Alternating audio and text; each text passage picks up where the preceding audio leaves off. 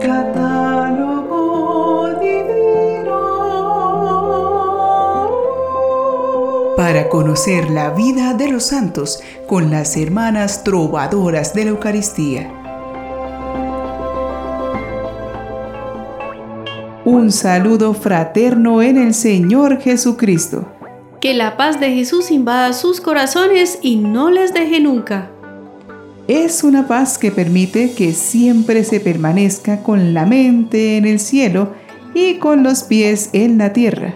Nos faltan aún muchas cosas por hacer. ¿Por qué no hacerlas con alegría y dinamismo? De esta manera, los santos se proponían todos sus sueños y el Señor les brindaba la luz y el apoyo para que los hicieran realidad. Así que animémonos a caminar en la paz del Señor inspirados por los santos que se veneran hoy, 2 de junio. Algunos de ellos son San Marcelino y San Pedro, mártires. San Dictino, obispo. San Erasmo de Formia, obispo y mártir. San Eugenio I, papa. San Guido de Acqui, obispo. San Juan de Ortega, presbítero. San Nicéforo de Constantinopla, obispo, San Nicolás de Trani, peregrino, San Potino y compañeros mártires, Santo Domingo Nin, mártir, y el Beato Sadoc y compañeros mártires. En este día conoceremos a un santo obispo que en el siglo XI fue un gran líder moral y caritativo en medio de su diócesis, dejando un gran testimonio como pastor y cristiano. Él es San Guido de Acqui. Guido nació en Melazzo, en el Piamonte italiano, alrededor del año 1004. Procedía de la noble familia de los condes de Acquesana.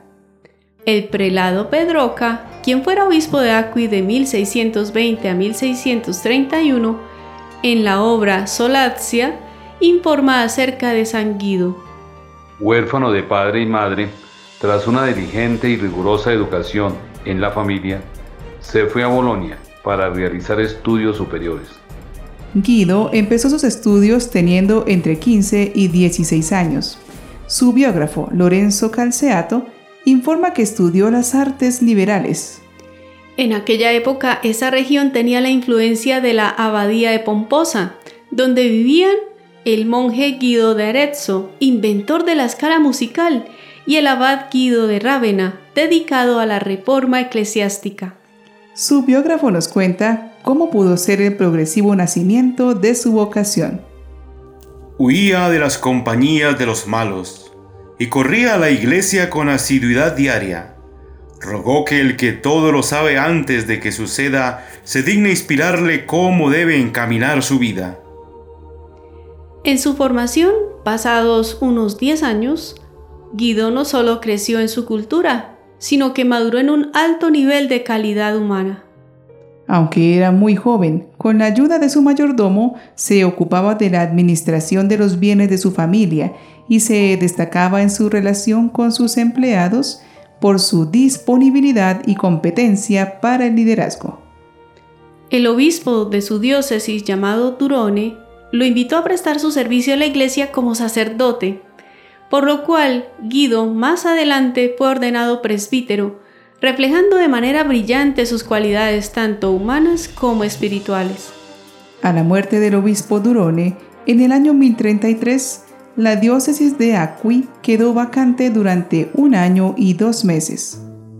A mediados de marzo de 1034, el cabildo de la ciudad eligió finalmente por unanimidad como obispo a Guido la elección obtuvo gran aprobación de la ciudadanía. Después de su formación eclesiástica, a su regreso, Guido recibió la ordenación episcopal. Fue consagrado obispo por el arzobispo Heriberto, teniendo los 30 años que le permitían recibir esta consagración. En una época en la que, por desgracia, la inmoralidad y la simonía estaban muy extendidas, el obispo Guido puso en el centro de su ministerio el crecimiento moral y espiritual de su clero. Así lo describen. Fue el primero en su diócesis en decretar que los diáconos y sacerdotes, cuando fueran ordenados, se comprometieran a mantener la castidad. llevó a cabo una reforma hacia las buenas costumbres del clero diocesano en el fundamento de su obra pastoral, comenzando así por la reforma litúrgica, impulsando el canto litúrgico con una mejor enseñanza y promoción de este servicio. Como quedó registrado en los dípticos de la catedral. Guido Vescovo estableció que los que participan en el culto y el servicio litúrgico deben cantar con devoción. Para que sus sacerdotes estuvieran menos atormentados por los problemas económicos, en el vasto territorio de la diócesis donó de los bienes de su patrimonio personal a las parroquias existentes y todavía fundó muchas nuevas. También fue generoso con las donaciones a los monjes para facilitar su asistencia espiritual, incluso en el campo. Organizó activamente la Pievi rural, con el florecimiento de pequeñas iglesias principales en las aldeas para mejorar la atención pastoral de los fieles pertenecientes al campo. En esta época todavía no existía la organización diocesana por parroquias como la conocemos actualmente.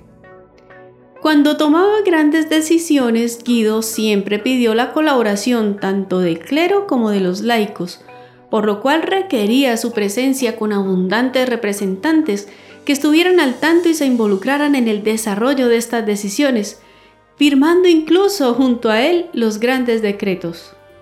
Guido fue un hombre de gran cultura y generosidad que sobresalió en la reforma jurídica y espiritual de su diócesis. En medio de su actividad pastoral se le presentó una grave enfermedad que lo tuvo a las puertas de la muerte, pero Guido pudo recuperarse para emprender las dos obras más representativas de su episcopado. Quería una catedral más grande y majestuosa que dedicó a Nuestra Señora de la Asunción y llevó a cabo su edificación con la contribución de los obispos Pietro de Tortona y Alberto de Génova consagrándola el 13 de noviembre de 1067. Guido, deseoso de vitalizar la vida monástica, además de apoyar la masculina, fundó un centro de espiritualidad y formación para jóvenes religiosas en Acui y a su cargo fundó el monasterio de Santa María de Campis, proporcionando bienes para la seguridad económica de las monjas, a pesar de las graves dificultades ocasionadas por enemigos, merodeadores y la consiguiente devastación. Finalmente, dejó la mayor parte de los bienes que poseía en la ciudad, incluida el castelletto, la casa de su familia, a los bienes episcopales, para que sirviera de residencia digna a sus sucesores. Su biógrafo lo definió como Venerable Padre, Excelentísimo pastor, es un patrón digno de admiración, digno de veneración de todos. Las crónicas de la época cuentan que participó personalmente en la obtención de cereales para las poblaciones afectadas por una grave hambruna. Guido era de constitución física frágil. Siendo golpeado por la enfermedad, al final de su existencia sería reemplazado en sus funciones episcopales mientras tanto, por su hermano Opisone, obispo de Lodi. Después de años de silencio y recogimiento, murió el 2 de junio de 1070. Su labor como obispo duró, por lo tanto, unos 36 años. Sus restos reposan hoy en un sepulcro ubicado en la Catedral de Acqui, en la capilla dedicada a él a la izquierda del altar mayor. Por su fuerte dinamismo y personalidad, Siempre a la entrega de su rebaño, la comunidad cristiana de Acui todavía se reconoce como la diócesis de San Guido, dejando así en un segundo plano la memoria de sus obispos antecesores. Su pueblo lo definía así. Pater, pastor, patronus. Guido es el patrón porque era pastor.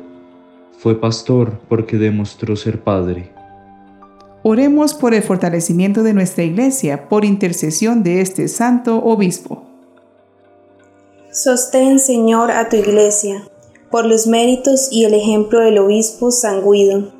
Que la opción por la pobreza, la caridad evangélica, el esfuerzo por la edificación de la iglesia, sean el fin y el compromiso de la comunidad que lo venera como patrón y lo invoca como intercesor.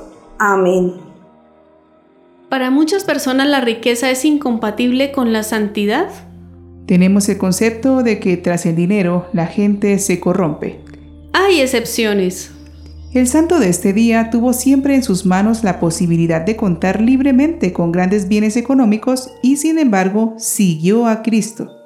Sus paisanos dicen que Guido fue como el joven rico que se presentó a Jesús. Solo que en ese encuentro con Jesús, este joven en vez de irse triste como el del Evangelio, usa todo lo que tiene con alegría para el bien de la iglesia y para salvar las almas. Y la mejor parte, le dio su corazón y todo su compromiso y determinación para servir a Jesucristo en su pueblo. La riqueza quedó en último plano, solo como una ayuda, como debe ser. Guido pudo ser santo porque, por medio de la oración y la búsqueda de vivir con integridad toda su vida, dejó siempre las riendas de todo su ser en las manos de Dios, viviendo la verdadera pobreza de espíritu. Sigamos su ejemplo. San Guido de Acui, ruega por nosotros.